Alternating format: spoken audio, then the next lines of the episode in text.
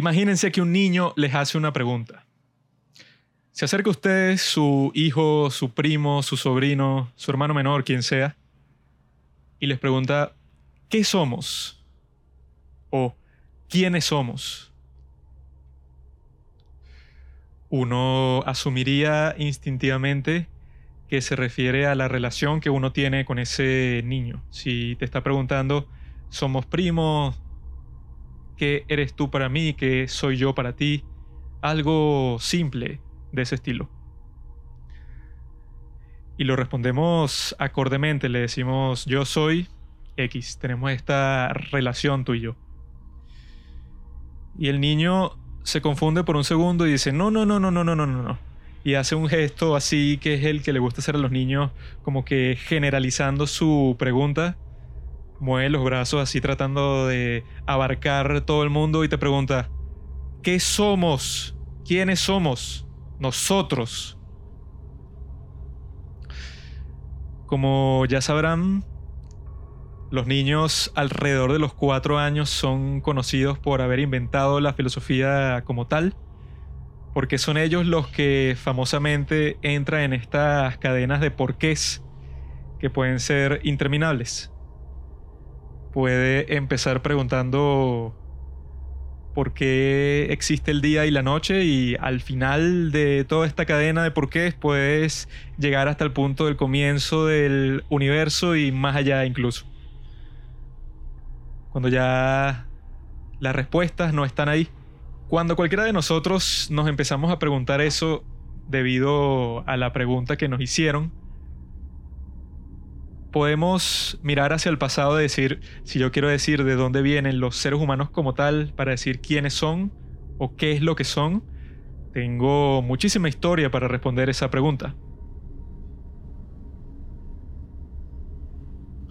Puedo señalar un libro de filosofía, por ejemplo, de Aristóteles, y le digo, el hombre es un animal racional porque tiene estas facultades especiales que lo hacen capaz de colaborar con muchísimas personas dentro de su entorno y lograr unas maravillas increíbles. Construir monumentos, desarrollar ciencias, desarrollar teorías filosóficas, pueden hacer tantas cuestiones maravillosas que por eso es que somos los más especiales de todo el mundo. También puedo ver hacia las religiones del mundo y decir, hace 2021 años nació Jesucristo y eso partió la historia en dos para siempre. Y todo lo que viene antes era como que la preparación para llegar a ese momento. Y desde entonces tenemos que vivir por toda esta serie de principios morales y religiosos para poder alcanzar la iluminación y tener una buena vida después de la muerte. Aquí es que nos empezamos a dar cuenta que hay muchas respuestas para esa simple pregunta. Pero quizás las respuestas no son las que estamos acostumbrados a decir, las que instintivamente nos vienen a la mente cuando estamos pensando en la historia, cuando pensamos en los orígenes de las civilizaciones, del hombre, en todas sus variaciones. Y aquí es que entra la recomendación que les quiero hacer el día de hoy, son los episodios del podcast de Joe Rogan en el que Graham Hancock es el invitado. Hay seis episodios, yo no los he escuchado todos por los momentos porque son bastante largos, son de tres horas y media aproximadamente cada uno, pero he escuchado cuatro hasta el momento. Y he quedado maravillado como si fuera un niño otra vez, como si fuera este niño del principio que hace esta pregunta, porque en realidad no tiene la más mínima idea de cuál es la respuesta a su pregunta. Y eso creo que siempre es bueno, confirmar si las opiniones principales que tienes en tu mente son... en realidad tienen un fundamento tan fuerte que no pueden admitir ninguna duda. Recuerdo esta película que veía cuando era niño, La Vuelta al Mundo en 80 días, la versión más reciente en donde sale Jackie Chan y uno de los científicos principales de la Royal Science Academy de Londres le dice al protagonista que ya todo se ha descubierto, que ya la edad de oro está aquí. Ya todos los grandes inventos y las maravillas de las que era capaz la humanidad ya fueron inventadas, principalmente por Inglaterra, claro, esos son sus valores. Y ya no hace falta estar buscando nuevos descubrimientos, sino simplemente enseñarle a las nuevas generaciones cómo son las cosas. Claramente estaba equivocado porque el protagonista de la película en 80 días le da la vuelta al mundo usando todo tipo de artilugios y vehículos que para el momento sonaban como una ridiculez.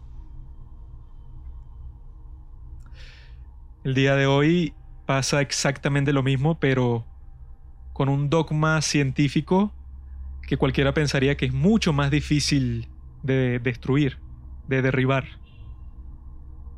Tratar de derribar las columnas en las que se apoya los fundamentos de la historia universal basada en la arqueología parece una tarea que no tiene ni sentido. Una, como dicen en inglés, una fool's errand, como una diligencia que mandarías a hacer un tonto, una actividad cualquiera para que se mantuviera ocupado, pero que no tiene ningún tipo de sentido y ninguna oportunidad de que logres en realidad tu cometido. Pero esto es exactamente lo que este invitado del podcast de Joe Rogan, Graham Hancock, que es un investigador tanto de historia antigua como de arqueología y que se preocupa mucho por luchar para que el dogma de la historia y de la arqueología como se conoce el día de hoy no se mantenga inalterado, a pesar de que todos los descubrimientos que se han dado en los últimos años van en contra del dogma principal de la historia antigua se estarán preguntando cuál es el dogma principal de la historia antigua, porque cualquiera de ustedes seguramente puede pensar en muchos, cualquiera de los que les dieron en el colegio, en el bachillerato, en la secundaria, que a uno en esos días siempre le pintaban la historia y casi cualquier cosa como algo bastante simple, algo blanco y negro, algo que no admitía más descubrimientos porque de hecho ya todo estaba descubierto. En este episodio me refiero principalmente al dogma en el cual se dice que las civilizaciones humanas empezaron a surgir alrededor de los años 7000, 6000, 5000 antes de Cristo. Que por ejemplo la Esfinge se construyó alrededor del 5000 antes de Cristo y los egipcios son una de las primeras civilizaciones en lograr una maravilla así en toda la historia de la humanidad.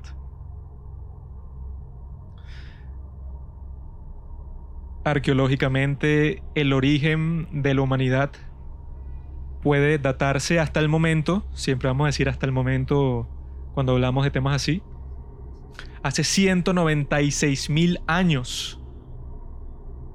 196 mil años. Uno puede comprender un número así, 196 mil años en el pasado. Si el dogma actual de la historia antigua fuera totalmente real y no pudiera ser cuestionado, si así de fuertes fueran sus bases, tuviéramos que admitir que por 191 mil años la humanidad simplemente no quiso progresar del nivel de subsistencia básica de los cazadores recolectores, de los nómadas. Que nunca pudo descubrir en todo ese tiempo que es inimaginable para cualquiera de nosotros sobre todo nosotros, el ser humano contemporáneo que en menos de 200 años ha cambiado su forma de vida completamente. La forma en la que vivimos el día de hoy no se parece nada a la que tenían nuestros tatarabuelos, nuestros ancestros, incluso cercanos. Teniendo esto en cuenta, ¿cómo podríamos creer que por toda esa historia, ya que hace 196 mil años, ya que poseemos un cráneo de un humano anatómicamente igual a nosotros, el más antiguo que ha sido encontrado, tienen 196.000 años de antigüedad. Y si eso es así, tenemos un gran vacío en nuestra historia. ¿Cómo podemos lidiar con un vacío así? Sobre todo cuando los científicos más importantes en este ámbito de la ciencia no están dispuestos a cambiar ninguna de sus intuiciones principales, las que llevan manteniendo durante décadas y décadas el mainstream de lo que se enseña en cualquier universidad en donde estuvieras estudiando los orígenes de las civilizaciones humanas. Y tiene sentido que no quieran cambiarlo porque cuando llevas estudiando algo mucho tiempo, hiciste tu trabajo de grado sobre eso y te has especializado, por ejemplo, en que la esfinge fue construida hace 5.000 años, Cuando llegan evidencias de que en realidad fue construida hace 10.000 años o incluso más tiempo, ¿qué fue de toda tu vida, de todas tus investigaciones hasta el momento? ¿Tienes que botar todo eso a la basura o qué? Esta es la explicación que hace Graham Hancock en el podcast de Joe Rogan, ya que cuando él trató de compartir su trabajo en el medio científico y muchos como él han sufrido este tratamiento abusivo, fue simplemente tildado de un pseudo científico y todas sus teorías sin siquiera haber sido criticadas fueron desechadas completamente. Años después, cuando en este siglo se descubre uno de los monumentos más impresionantes de toda la historia humana, enterrado en Turquía. Se trata del templo denominado Göbekli Tepe y es un sitio totalmente increíble y que va en contra totalmente de todas las concepciones de la historia que se han tenido hasta el momento. Es un templo que posee unas estructuras que datan de hace 12.000 años. Se cree que las cifras más precisas del momento de su construcción fueron hace 11.600 años y que tiene unas estructuras talladas en la piedra, distintos animales, leones, lobos, todo tipo de depredadores, todo tipo de elementos naturales, lluvia, el sol, criaturas quiméricas, todo tipo de rendiciones de esta índole talladas en piedra. Un monumento que para haber sido construido habría que haber movido masivas cantidades de piedra en el medio del desierto, lejos de cualquier fuente de agua, y que tuvo que haber sido construido por gente experta en astronomía, ya que esta fue la primera estructura que se ha descubierto en toda la historia, que fue construida según el norte y el sur, fue construido en dirección hacia el norte, hacia el perfecto norte de ese momento, lo que sugiere que los que lo construyeron tenían un conocimiento increíble, un conocimiento súper avanzado del movimiento de las estrellas, que desde los tiempos más antiguos se ha usado para navegar, se ha usado para todo tipo de esfuerzos humanos.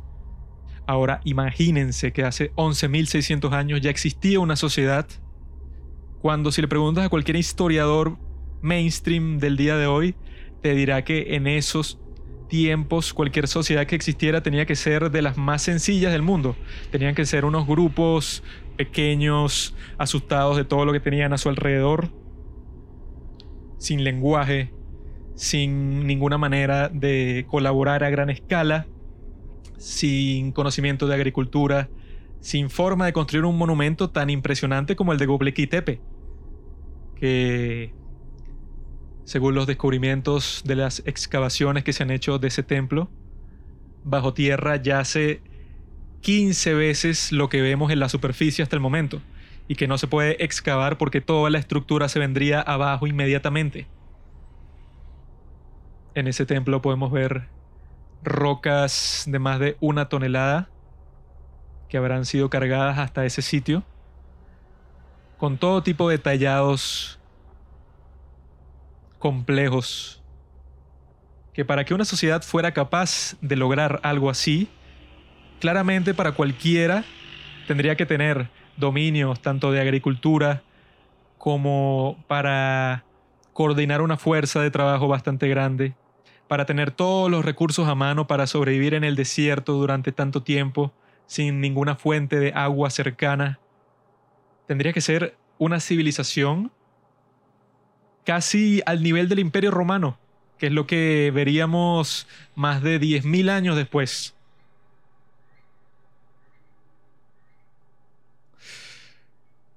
Este descubrimiento tuvo que haber cambiado la forma en que se percibía la historia en todos los centros de enseñanza en todo el mundo.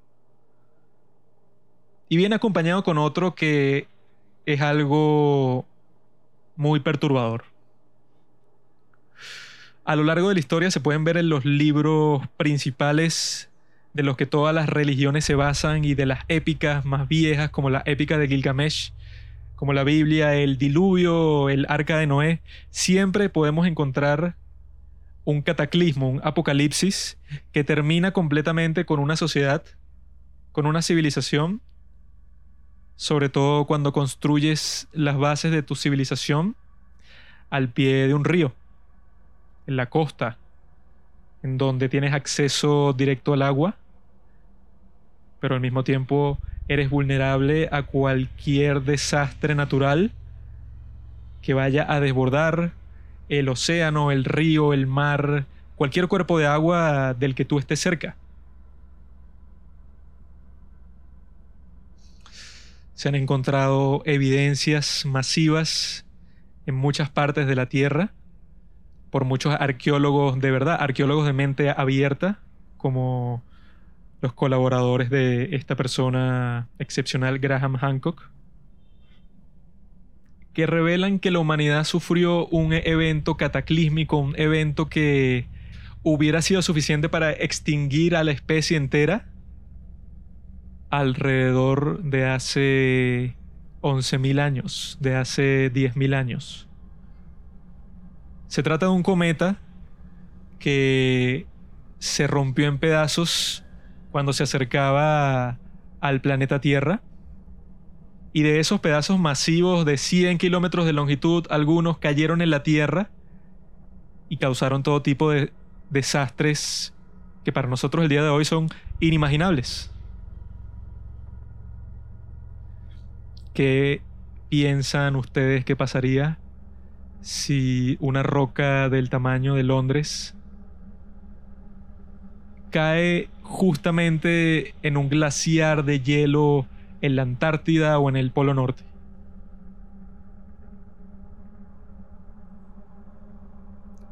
Cuando un cuerpo tan grande cae en la Tierra, provoca gigatones de fuerza explosiva.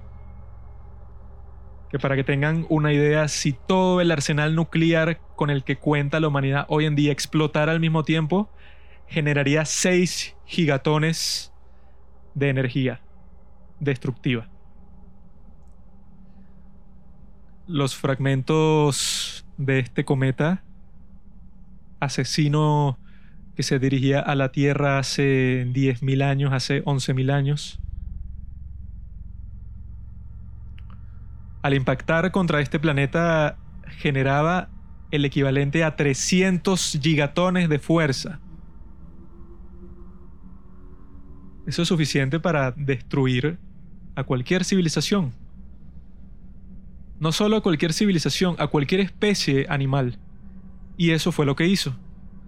En todos los sitios en donde cayeron estos fragmentos, causaron unos estragos que habrán sido traumáticos para cualquier comunidad de seres humanos, cualquier comunidad de cualquier tipo de animal en ese momento. Habrá sido lo más aterrador que habrán visto en todas sus vidas. Imaginen estar en una de estas comunidades teniendo una religión, pensando que hay dioses en el cielo que te castigan o que te otorgan ventajas dependiendo de la forma en que los honres. Ahora imagina que empiezan a caer proyectiles masivos desde el cielo en donde supuestamente viven estos dioses. El río frente a tu ciudad se desborda completamente. Inunda toda la ciudad, mata a todos tus conocidos, vecinos, todas las personas que eran importantes para ti. Básicamente un diluvio de proporciones bíblicas.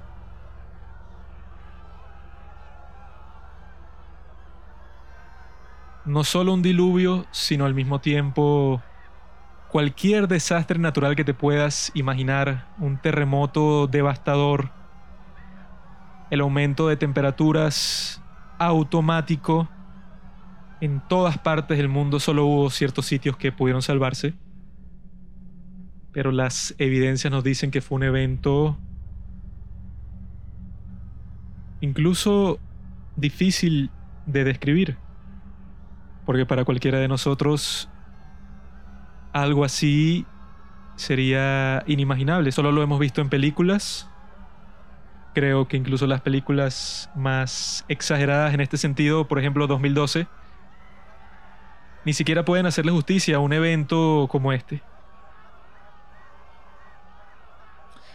En el podcast ponen el ejemplo de qué pasaría si dejas tu automóvil en la calle el día de hoy. Hoy es 5 de mayo del 2021. ¿Qué pasaría si lo dejas en la calle frente a tu casa y nadie lo mueve durante 10.000 años? Si un ser humano de 10.000 años después, del año 12.021, estuviera pasando por ahí, ¿qué crees que vería? ¿Vería los restos de tu automóvil? ¿O simplemente vería un espacio completamente vacío sin la más mínima evidencia de la existencia del vehículo?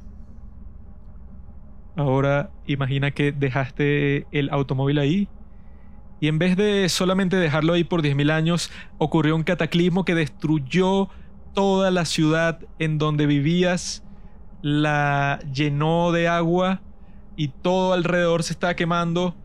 Y tanto así que los vapores se unieron todos y fueron hacia la atmósfera y causaron una edad de hielo por la cual tuvo que sufrir los sobrevivientes unas temperaturas inimaginables para cualquier persona viviendo en la actualidad.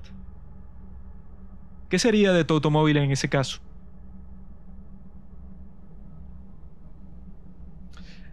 Eso fue lo que le pasó a estas personas. El templo en Turquía, que fue construido antes del cataclismo, hay evidencias clarísimas de que fue enterrado a propósito. Luego de haber sido construido fue llenado de tierra que habrá sido una hazaña casi tan impresionante como la construcción en sí. ¿Y por qué lo hicieron? Ya que de esta manera se preservó la estructura y pudimos descubrirla miles de años después, todavía casi intacta.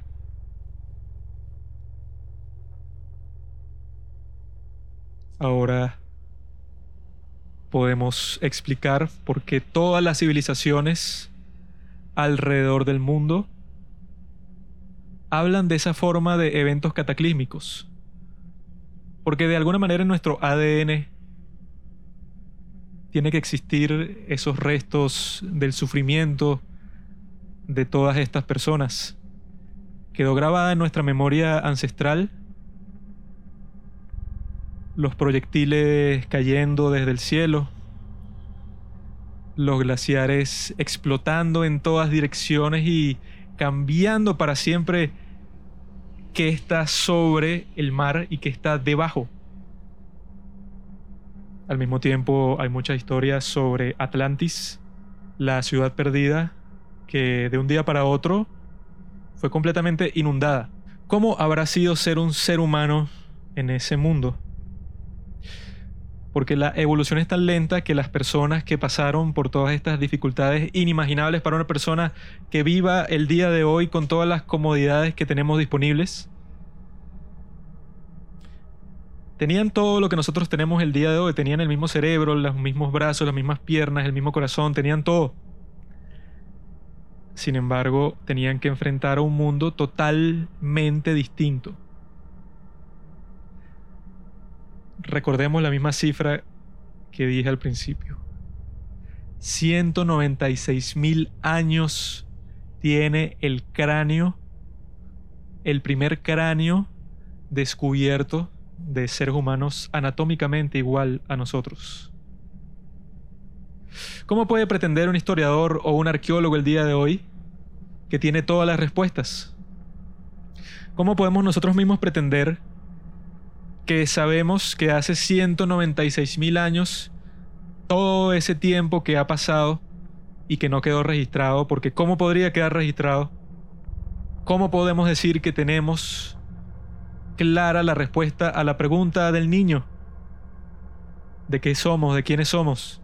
¿Cómo podríamos tenerla si durante toda esa historia también existieron muchos eventos cataclísmicos? Sin embargo, nosotros somos prueba de que la humanidad sobrevivió todos y cada uno de esos eventos, perseverando en comunidad, construyendo, siempre construyendo y que pudieron renacer de las ruinas una y otra vez. ¿Cuántos Göbekli Tepe estarán enterrados en toda la tierra? No solo bajo tierra, sino bajo los océanos, en las profundidades, rodeadas de peces, de ballenas, de todos estos animales que hace miles de años nadaban por lugares totalmente distintos y se adaptaron a los cambios como hemos hecho nosotros también. Si ese niño viene con esa pregunta otra vez, después de pensar en todas estas cosas, podríamos decirle que no tenemos la más mínima idea de qué somos ni quiénes somos. Más allá de nuestra experiencia más inmediata.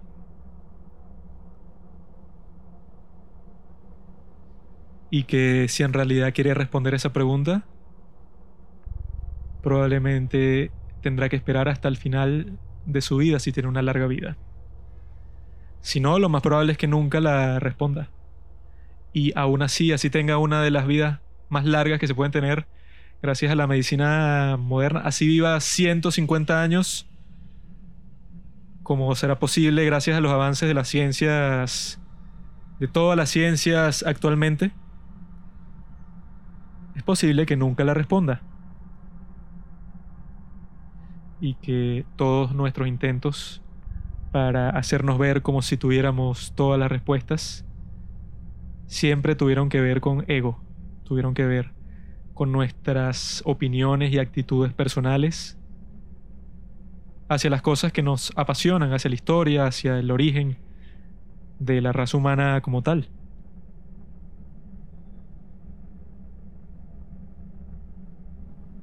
Actualmente es muy fácil decir que las religiones, que la astrología, que todas las cosas que tienen que ver con creencias antiguas son pura superstición.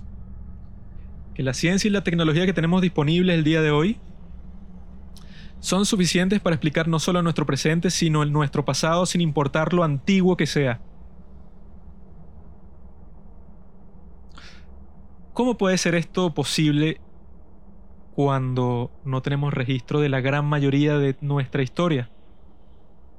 ¿Cómo podemos decirle a los mayas que todas sus creencias sobre la influencia de los astros en el comportamiento humano y en el destino no tienen ninguna validez científica solo porque no la tienen para nosotros?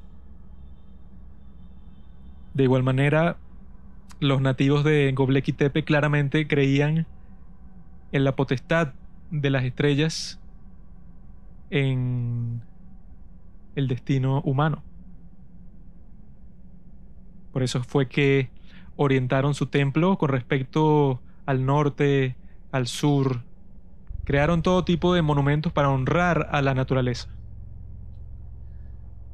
Ellos estaban en contacto constantemente con los astros. Cuando veías al cielo en la noche no era como el día de hoy que no puedes ver más nada que oscuridad, sino que estaban presentes todos los astros por los que estamos rodeados.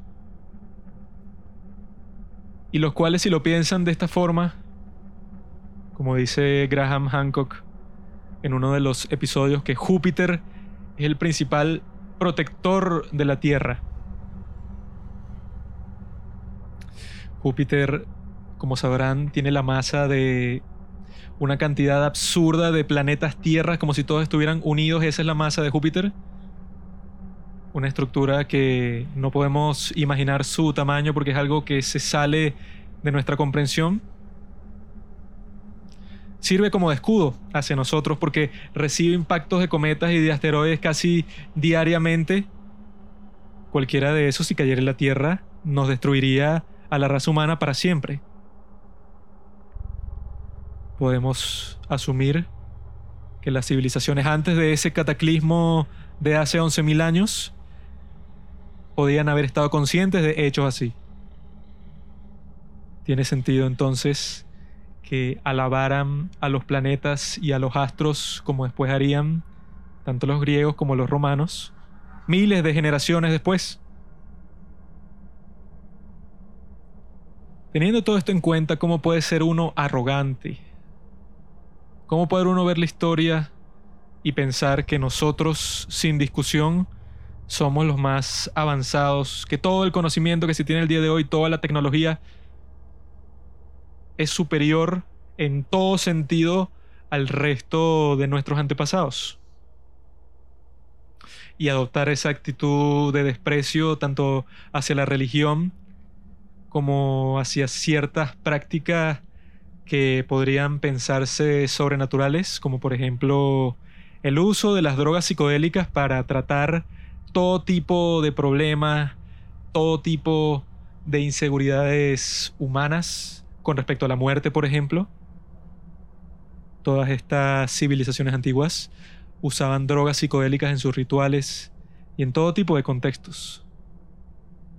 Mientras el día de hoy se piensa que todas esas son estupideces y que todas que toda la sabiduría que los antiguos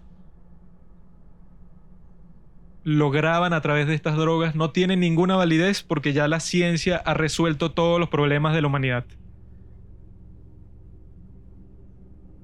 Mientras tanto, los presupuestos militares del mundo son más altos que los de cualquier investigación científica, los de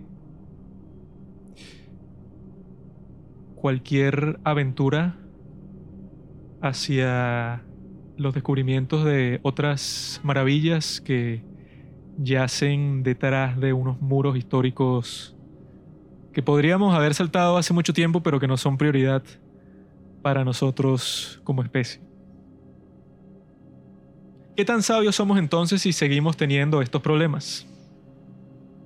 Quizá deberíamos aprender del pasado y aprender de lo desconocido, porque al parecer siempre existirá lo desconocido, siempre habrá un misterio que no se puede resolver, un misterio que siembra la duda en nuestro corazón sobre nuestra superioridad y sobre todas las cosas que queríamos tener seguras.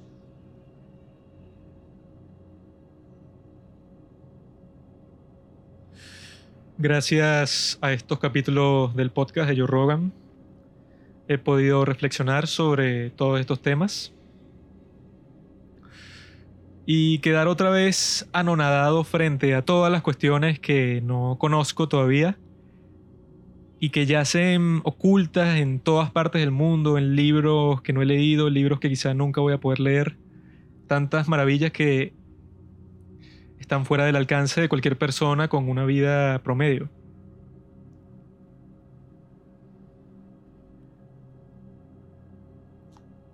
Por eso, agrandar nuestros problemas actuales, como disfrutan hacer los movimientos sociales que dicen que solo su causa es urgente. Es básicamente algo desesperado, algo que tiene que resolverse ahora mismo si no, todo estará perdido para todas las personas que apoyan uno u otro objetivo político. Quizás si pensamos de esta manera, podamos poner en perspectiva todos nuestros problemas, sufrimientos, que cuando los tenemos al frente parecen monumentales, Parecen muchos irresolubles, desesperantes, que abarcan toda nuestra capacidad cognitiva, el hecho de que estamos buscando resolverlos de alguna manera, pero que como hemos hablado durante este episodio, un evento cataclísmico, apocalíptico, que destruya y que mate y que acabe con todo y todo lo que conocemos, no es cosa de ficción. No es algo que alguien escribió en un libro, algo mitológico, algo que no tiene ninguna apariencia de realidad, sino que todos esos escritos surgen de un evento real. Y ese es el que conocemos. Habrán ocurrido a lo largo de toda la historia, de toda la prehistoria humana, cientos de estos eventos, de los que no existe ninguna evidencia, de los que nunca encontraremos ningún indicio, de los que fueron víctimas muchísimas personas que corrieron, gritaron, cargaron a sus hijos para alejarlos del peligro y finalmente sucumbieron y murieron. Y nadie se acuerda de esas comunidades y nadie lo hará nunca. Nosotros que vivimos en una época sin precedentes, hasta donde sabemos, muchas veces pensamos que la estamos pasando mal, que nuestra experiencia es terrible, que lo que estamos viviendo ahora es algo tan desesperante que ni siquiera podemos pensar claramente y eso nos angustia mucho. Pero piensen en esas personas, esas que nunca aparecieron en la historia, que fueron simplemente arrastradas por la corriente del río del tiempo, murieron de formas terribles y nadie se acuerda de ellos. Piensen en esas personas antes de desesperarse por lo que tienen justo al frente. Y mi recomendación fue lo que me inspiró a pensar yo mismo en todo esto y a compartirlo con ustedes, que son los capítulos del podcast de Joe Rogan sobre Graham Hancock, que ha escrito muchos libros sobre el tema y yo los he descargado todos, pero no los he leído porque he estado ocupado en otras cosas, pero sin duda los leeré todos en su momento. Y yo apenas he hablado más de 40 minutos, mientras que en estos podcasts se discute este tema por expertos que saben muchísimo más que yo, que lo expresan mucho mejor que yo y que cuentan unas historias que me dejaron la mente destruida. Y durante este podcast he estado tratando de recolectar todos los pedazos y volverlos a poner en su lugar para poder seguir con mi existencia.